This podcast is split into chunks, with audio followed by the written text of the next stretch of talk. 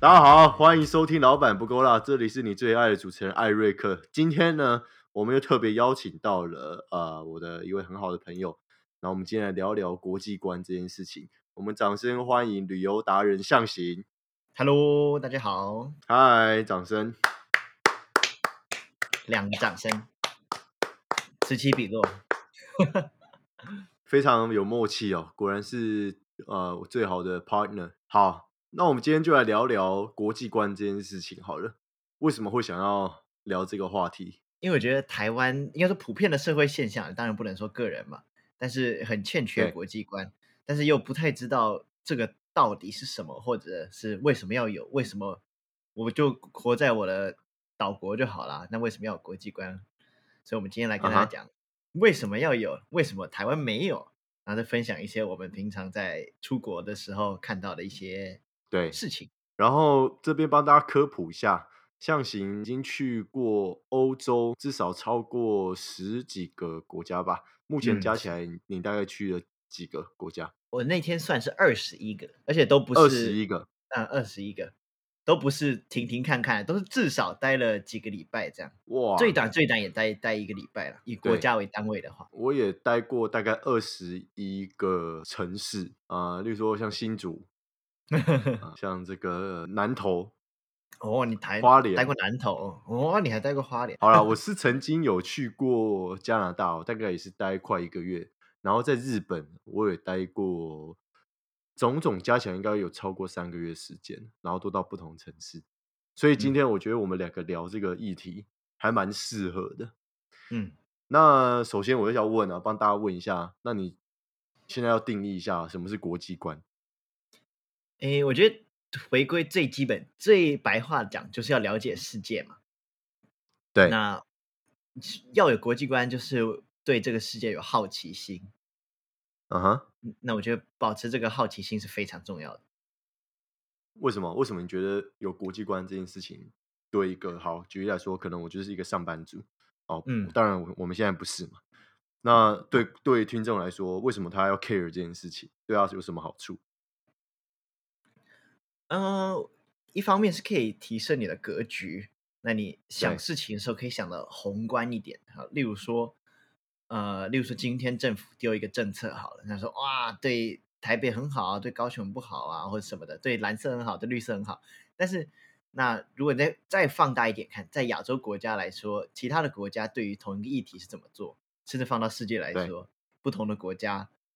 呃，对于同样的议题有什么不一样的处理方法，或者不一样的法律、不一样的解决办法等等。嗯哼，所以，所以这就是对于一个单一单一事件，在台湾的一个单一事件，可以去做不一样的比较。哎、我觉得这个大家很需要、欸，我应该说现在很人很需要，不然就是整天都在看什么 Line 的新闻，或是看一些什么政治节目，然后讲啊、哪一个赢又做了什么事情，谁对又谁错，然后会还有我还看过长辈就是看这种电视看到爆气的那种哦，你这哎就是那整个台语直接爆出口，直接爆上，而且现在啊的、呃很多的台湾的新闻啊，都是什么？都是转贴各大社群媒体的，就不是一个传统的新闻。什么一个网，我今天打了一句留言，就说网惊呆了，然后网友这样说，然后我觉得哦，看的真的是生气到不行哎！我就 超一个人悲留的一句话值得上你的报纸头条，而且是一个路人甲，我真的觉得每次看台湾的新闻都要气死，所以我不看新闻。当然不是台湾的问题，就我看到这种超级剥削的这种 title，就是啊，叉叉，拜托，这个真的是眼界太小了。所以今天我们在讲为什么要有国际观，就是就是刚刚说提升格局，然后知道就是一些事情的判断能力之外，我觉得就是说大家要有一个思考能力，以及还有多一个做事情的选择。哦，这个我们等下会讲。那 你觉得现在啦，就是台湾绝大多数呃，基本上以我们的教育还有我们家庭背景来说，有国际观是非常罕见、非常稀有的事情。你觉得为什么普遍大家来说会没有国际观？哦，我觉得这个其实是有客观原因的，不是说哦我不想去了解哦，我觉得那不重要什么的。那第一个是因为地理的限制嘛，因为台湾是一座岛，如果你觉得不是的话，嗯那我就那我就没话说啊，因为所以我们要接触不一样国家的人，只能靠飞机，我们不能开车去中国，开车去日本，或者是坐火车去马来西亚什么，做不到。嗯，那一定要通过呃，要么坐飞机，要么坐游轮，但是基本上没有人在坐游轮了，因为有这个限制，所以要去的经济门槛就比较高一点。因为机票一张，联联航的话，好，你五千块就很了不起了，就是很便宜了。那嗯随随便便都是要万元的，那去欧洲跟美洲更不用说，都两万三万都跑不掉。那在这个一定的呃，它在普遍经济水水准是比较低的情况下，就是台湾哦，台湾经济水准在国际上是比较低的，比上不足，比下有余啦。呃，我们比先比上嘛。然后假设我们要去呃很有钱的国家，瑞士好了，啊，假设我们去这一趟三万块来回，我没有查啦，但是好，假设三万块来回，那对我们来说，可能是一个大学毕业生的月薪啊。那对嗯他们来说，瑞士的底薪是大概二十万台币。哦，差很多哎，所以我们用比例来看的话，他用六分之一的月薪就可以飞一趟亚洲。那我们要用百分之百的月薪 才可以飞一趟亚洲，这个比例上就很悬殊，因为来回基本上是不会差到六倍，它不会因为你的起程点就改变它的价啊。瑞士飞台湾，台湾飞瑞士会差一点点，但是不会差六倍。不是啊，现在拿三万块去瑞士可以可以做什么？那呃一点点事情嘛，你可能落地就要回来了。可以那个啊、落地，然后出去玩，然后睡机场，然后就差不多要回来了吧？嗯，差不多。如果是二十万的平均月收入，是不是？没有是底薪，哦，底薪哎、底薪，底薪。好夸张，太夸张了！这个这个比应该比美美国还要高喽。嗯，但这个是我们举的是比较极端的例子啦。那像是呃旧金山那个戏谷啊那一区，那如果你年薪在三百一十万台币以下的话，你是低收入户哦。这等一下，就是我帮大家重复一下，你嗯没听错，他刚刚是说你年薪三百一十万台币以下，在 San Francisco 是什么低收入户？Damn, bro, that's tough，对？好惨。啊，你可以 argue 说他们收税收的多啊，哈，假设他最对最高税收五十 percent 好了，啊，你还是有一百五十万台币可以花啊，对不对？对，那你在台湾年薪百万就很了不起了，那缴税缴年薪百万缴多少钱？三十趴嘛，那你还剩也是七十万，还是人家一半，你的税后都还是差很多哎、我也是刚刚听你讲，就是你刚刚查资料，然后我们刚刚讨论，我才知道这件事情。我觉得真的是平常就是在岛国上，呃，可能要么就是因为经济的关系，地理因素也好，语言肯定是一个，机票钱也是一个。我觉嗯得原本我们自己可能洋洋得意的事情，觉得自己很 proud 的事情，例如说年收入好了，例如说居住环境好了，例如说健保好了，其实在国际之间啊，有时候啊，你真的没有那么厉害，是不是这样？对啦，呃，可不可以分享一下，就是像你去过那么多国家嘛，总共嗯二、超过二十个国家，有没有一些让你就是很 shock 的，就是很冲击，或者是说跟台湾有很大的文化差别，让你印象很深刻的经验，跟大家分享一下？嗯，好。那我觉得我从这些日常的小事看到我的所谓国际观。第一个是日出日落。好，我们知道高纬度的国家会有夏天的时候日照很长，冬天的时候日照很短，这是我们知道一个 fact 嘛。但是它怎么影响我们的日常生活？我觉得这个就是我们比较难去想象的。你们真的没有到那边，你不会想到这件事情。那举例来对说，呃，我那时候在法国的时候，那时候的日落时间大概是晚上九点半，那日出我是没有起床看日出了，我就不知道了。那日落时间是九点半，但是好，假设在台湾我们要去跟伴侣去看夕阳好了，夕阳很浪漫啊，五点六点，然后再去吃晚餐啊，是一个很正常的一天，一年四季都差不多。那但是在法国，我那时候听朋友说，夏天的时候就很快乐，因为日照时间很长，你可以晚上晚上吃完饭再去看夕阳，都还有绰绰有余的时间。但是呢，冬天就比较苦闷，因为你早上，例如说八点多出去，天还没有全亮，那你天亮的时候在上班在上学，下午三点半的时候天已经黑了，你就觉得哦很不爽，三点就天黑也太早了吧？对啊、但是你有享受长日照的夏天就会有短日照的冬天。好，那既然就是说，像象形你去过这么多个国家，我记得嗯说二十几个，那你可不可以跟大家分享一下，就是你有没有哪一些让你印象比较深刻，跟台湾有很大之间的文化的差别，或是你去到那边，然后有一些冲想法上面的冲突，可以跟大家分享一下？我觉得我这个可以从不一样的国家的人来分享。那其中一个是德国人，我们会有一个刻板印象，说德国人比较死板、一板一眼、守规矩什么的。好，那但是嗯是怎么样呢？我们可能七八个人一起出去玩嘛，青旅的七八个人，几乎都嗯来自不同国家。那其中就有一个德国人，我们一起走路出去停红灯的时候，人行的这个是红灯，但是完全没有车，方圆百里都没有车，也没有方圆百里，但是左右都没有车。然后我们大家一起人浩浩荡荡就过去，然后转头回去看，哎，那个德国人站在那里，然后就这样很轻松自在地，他就站在那里，然后我们就 也站在对面，我们就看着他等他，然后他绿灯之后就终于走过来，我们就说为什么你要站在那里？他说还没有绿灯啊，所以我们就这个还发生不止一次哦，就是德国人会去啊、呃非常非常守规矩，守到他们不愿意在完全没有车的时候过斑马线，而且我们是过斑马线的。是所有德国人都这样吗？我每次遇到不一样的德国人，我都会问他们这个问题。他说：“嗯，但是那个就是红灯啊，就是不能过啊。”但是当然不是所有人啊，但是还不少哦。啊，好扯哦，不知道是什么逻辑。那个没车红灯还不能过，然后德国高速公路可以开到三百公里，是什么概念？那无限高速公路好极端了。还有没有就是比较再更更强烈一点的、更冲突一点，或是更让你很不自在的经验有没有？啊、是不至于到不自在了，但是这绝对是一个文化冲击。好，我们知道法国人打招呼要亲脸颊嘛，这个叫做逼苏，呃，左边亲一下，右边亲一下，不是只有异性才可以亲啊，就就是你看到的你比较好的所有人，包含你的老师啊、你的爸妈啊，或是是什么的。我那时候在法国的时候，就去到一个朋友家，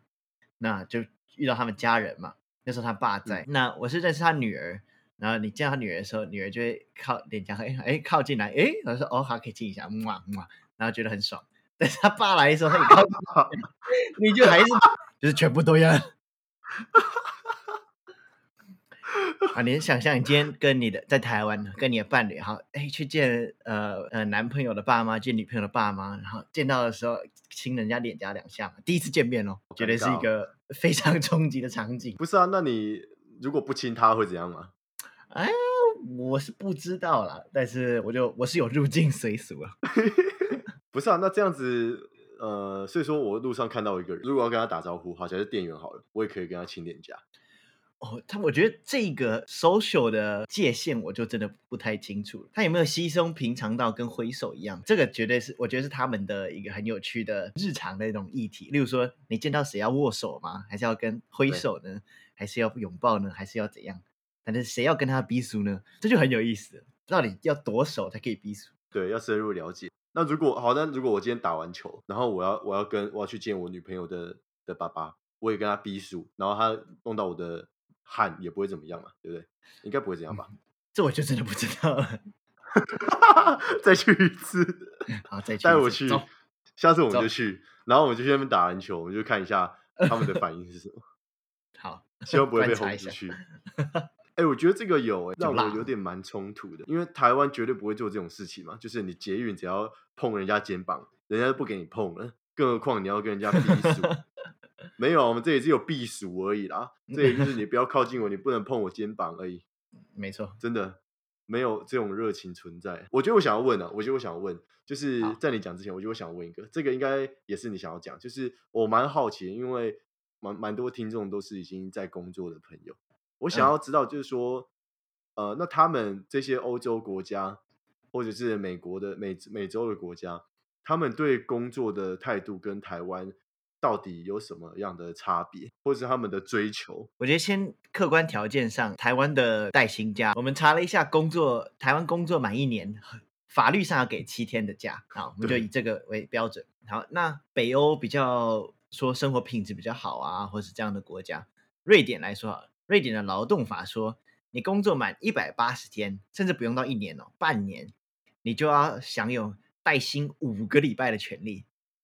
好，五五个礼拜，五个礼拜是几天啊？七五三十五，三十五天，台湾七天好，爽哦！而且是你做半年哦。你只要是任何全职，雇主必须要给你三十五天的有薪假，当然这是最最最好了。另外一个比较好的，荷兰也是最少要有二十天的有薪休假，就是最最最低也要二十天，台湾七天。所以你的意思是说，好，假设我今天是荷兰人，或者是我是瑞典人，我工作半年，我符合这个有薪假的资格，就等于是说，好，我一年有这些扣打，林北想请假就请假，我钱照样领，没错是是这样？而且是不能说扣薪啊，或者是打八折啊，什么都不行，百分之百薪水你可以放。瑞瑞典 五个礼拜我，完全没有听过台湾有这种这种案例，除了就是当老师、当公务人员会有寒暑假、有薪的寒暑假之外，好扯，这很扯欸。那他们当地的，就是说欧洲人带给你的感觉啊，就是那些呃，就我们这个岁数的年轻人，好了，就他们在工作上或者他们面对工作的想法，他们是像台湾这种走到很极致，就是要赚钱、赚钱、赚钱、赚钱，付出、付出、付出、付出、付出，榨干。然后下个礼拜重来一次，仅此而已。还是他们有什么其他的想法？我觉得这个就我们扯回刚刚那个的话，因为他们在客观上有这样子的休假，就会有比较多时间。假设我们有这样的休假，我们也可以除了玩以外，你玩你不可能玩五个礼拜了，你也是会累死。所以他们会有更多的时间可以自我探索啊，或者是培养家庭的感情啊，或者是一些心灵或者是精神层面的成长。对，不一定是说，哦，我六日多请了一天假，我就瘫在家。因为我们假设工作那么久的话，瘫在家是很合理的嘛。但是假设你谈可以瘫五个礼拜的话，你绝对是会有一些体悟的。哎，我觉得这很重要哎，所以等于是说，对欧洲，在欧洲啦，我构想的是说，他们确实不是把工作只当做人生唯一的目标，就他们不像就是像台湾，好，我们就是呃，可能从大学的时候，呃呃，社会就给你一个框架啊，你要好好读大学，然后读一个好研究所，出来毕业之后找一个好的工作，然后买房子，然后买车子，建立一个家庭，然后从此呢，就是这样继续过下去，继续过三十年、四十年。不是，是你刚刚说他有五周嘛，至少有五周的有薪假，荷兰有二十天，所以代表是说他们有蛮多，真的是蛮多合理又空档的时间，是可以去探索他们可能自己的兴趣，或是一些工比工作之外更重要的东西，像是亲情，或者是他嗯们的价值观，或者是信仰，或者是各种事情。你有钱又有时间，可以让你的视野可以更开阔一点，而不是只是就是说啊，我好像就是起床之后，对啦，我就是宿命就是这样子啊。我起床之后啊，我就是心不甘情不愿的走去上班，然后下班之后，我就是看个看个剧，然后隔天一样心不甘情不愿的去上班，然后周而复始四十年。就听下来就是说，这些人他们不是不是全部都在玩哦，不是，他们是有这个权利，甚至政府可能强制你必须要认识自己的价值，然后你要知道世界上其实很多事情是比工作还要更重要的，嗯，然后你要有，对，你要有这个，他支持探索这些东西，然后再带回可能你的工作、你的家庭。我觉得这个就是一个台湾很欠缺的东西，就是说它是一个 work-life balance，它就是至少有一个 balance 的形态啦，嗯，然后有这个权利，让你能够去做除工作以外啊更重要的东西。那我觉得在台湾就有一个一个感觉，就是说，虽然我们两个啊会英文嘛，我们外语能力比较好，也相对去过欧美国家，但是我觉得就是在这个环境里面，除了受到这种文化的差异之后，我觉得有一个很莫名的框架，就是说，当你身边的人都很努力工作的时候，你甚至觉得你在偷懒的时候，你是会有罪恶感的。当别人就是上班的时候，然后在坐在办公室的时候，啊、你可能出去旅游好了，哦，你可能出去喝个咖啡，哦，你可能出去外面办公室之外的地方办公，哇，那个人家看你的现实中他是羡慕的要死，然后可能心中还会默默的嫉妒你，然后问你怎么不好好工作。我觉得这个真的差很多诶。最后可不可以给大家一些建议，就是说，如果说没有国际观的人，或者想要让国际观更广的人，他们可以怎么样去培养这个东西？第一个最简单的就是出国嘛，但是我们知道那有一定的经济门槛。对，